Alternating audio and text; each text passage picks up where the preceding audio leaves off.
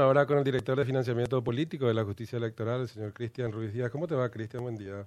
Benjamín, Richard, un gusto saludarlo. Igualmente, igualmente. Cristian, continúa tranquilamente, sin incidentes mayores, por lo menos el juzgamiento de actas allí en la justicia electoral, ¿no?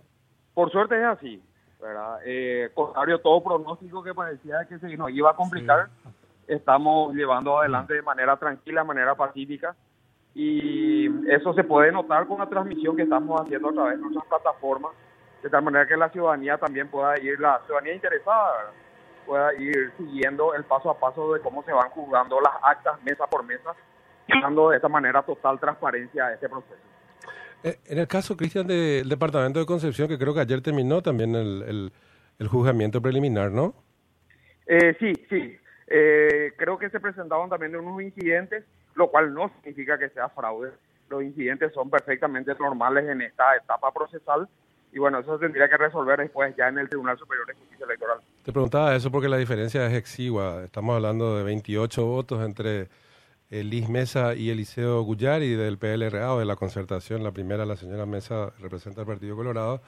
Y así como están las cosas, por lo menos de lo que quedó ayer, eh, la, la ganadora de eh, las elecciones del domingo para la gobernación sería eh, eh, Liz Mesa. ¿Eso cuándo se podría corroborar ya finalmente, Cristian? Eh, bueno, sí, eso vamos a trabajar, se va a trabajar acá eh, en el juzgamiento definitivo que está a cargo de los miembros del Tribunal Superior de Justicia Electoral.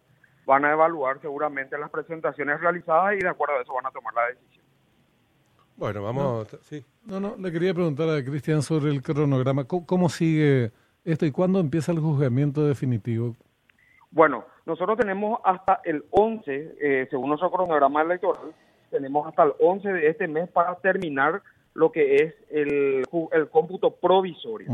A partir del 12 de mayo, ¿verdad? hasta el 24 de mayo tenemos según nuestro cronograma electoral para realizar el cómputo y juzgamiento definitivo, que es donde se resuelven ya los incidentes que se presentaron durante la etapa del cómputo provisorio. Correcto. Y posteriormente ya tenemos la proclamación y entrega de títulos a los electos, que según nuestro cronograma también tenemos entre el un periodo comprendido entre el 9 de junio y el 15 de junio. Ah, ya. Decime, ¿y ese cronograma se cumple así rigurosamente o tiene cierta flexibilidad? ¿Se puede adelantar un poco, demorar un poco? Y si es que esto continúa así de manera tranquila como venimos trabajando, se puede adelantar inclusive. Mm, ya una consulta, no sé si tenés este dato a esta altura del campeonato, las elecciones fueron muy hace pocos días. ¿Podemos saber la composición etaria por edades del voto?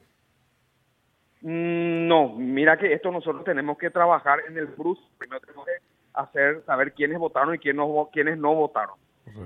Y a partir de ahí vamos a poder ir determinando un montón de factores, ¿verdad? pero esto nos va a llevar por lo menos cuatro meses. Claro interesante sería saber un poco la composición del voto, porque, como decíamos, hay unos que en el mejor de los casos preveían que la franja etaria con mayor eh, sufragante, que es la de 18 a 29 años, iba a votar el 25% nada más, así que queríamos ver un poco cómo fue eh, e, esa franja, que bueno, muchos de los candidatos insistieron precisamente en poder contar con esos votos.